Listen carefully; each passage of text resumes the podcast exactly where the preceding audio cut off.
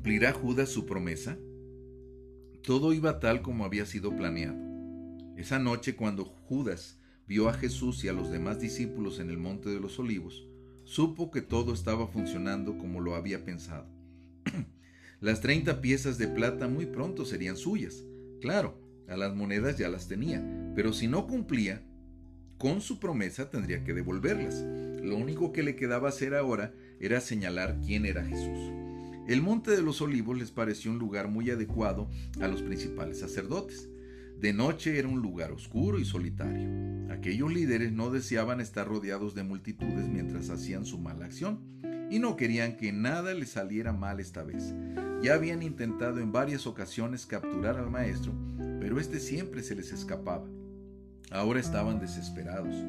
Lo seguían cada vez más personas. Aún algunos de los fariseos y líderes religiosos comenzaban a creer en él. Peor aún, la semana anterior él había criticado a los escribas y fariseos duramente, delante de todos. Los había tratado de hipócritas y dio una gran lista de sus pecados. Estos líderes pensaban que tenían a todo el pueblo engañado, pero ahora todos sabían que eran pecadores que solo fingían amar a Dios. Habían sido descubiertos pusieron de acuerdo de que el Galileo debía morir, aunque dijeron, no durante la Pascua, hay demasiadas personas en Jerusalén que lo podrían defender. Sin embargo, uno de los propios discípulos del Maestro se había ofrecido a traicionarlo. Era una oportunidad demasiado buena como para rechazarla. Aún así, era durante la Pascua. Así que le dieron al hombre 30 piezas de plata y tramaron un plan de cómo arrestar a Jesús. Más importante era asegurarse de que Jesús no se escapara esta vez. Él podía hacer grandes milagros y ellos no estaban seguros de lo que podría ocurrir mientras ellos intentaban atraparlo.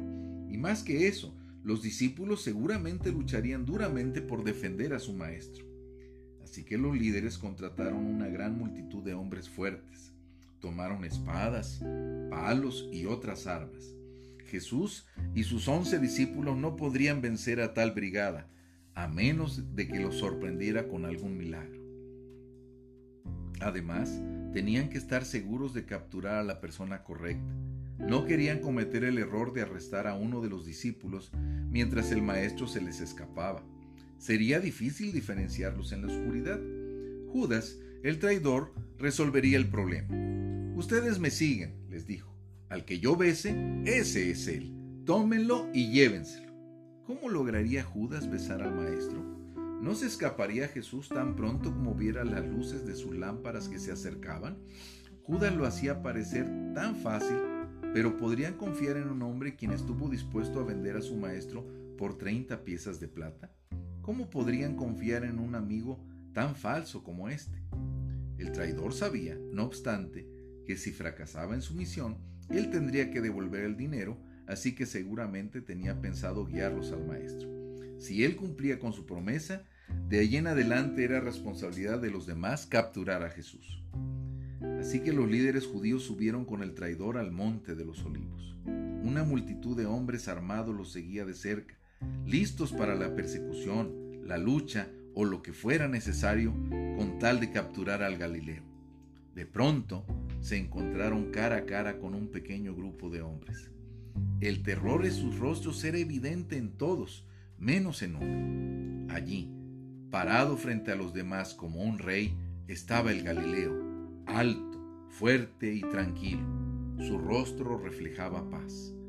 Entonces Judas se acercó al Galileo. Salve, maestro, le dijo besándolo. El maestro miró con tristeza al discípulo infiel. Judas, ¿Con un beso entregas al Hijo del Hombre? ¿Cómo debe de haber punzado el corazón del traidor esa respuesta tan suave? Pero ya el mal estaba hecho. Había llevado a los principales sacerdotes hasta donde estaba el hombre que tanto deseaban apresar.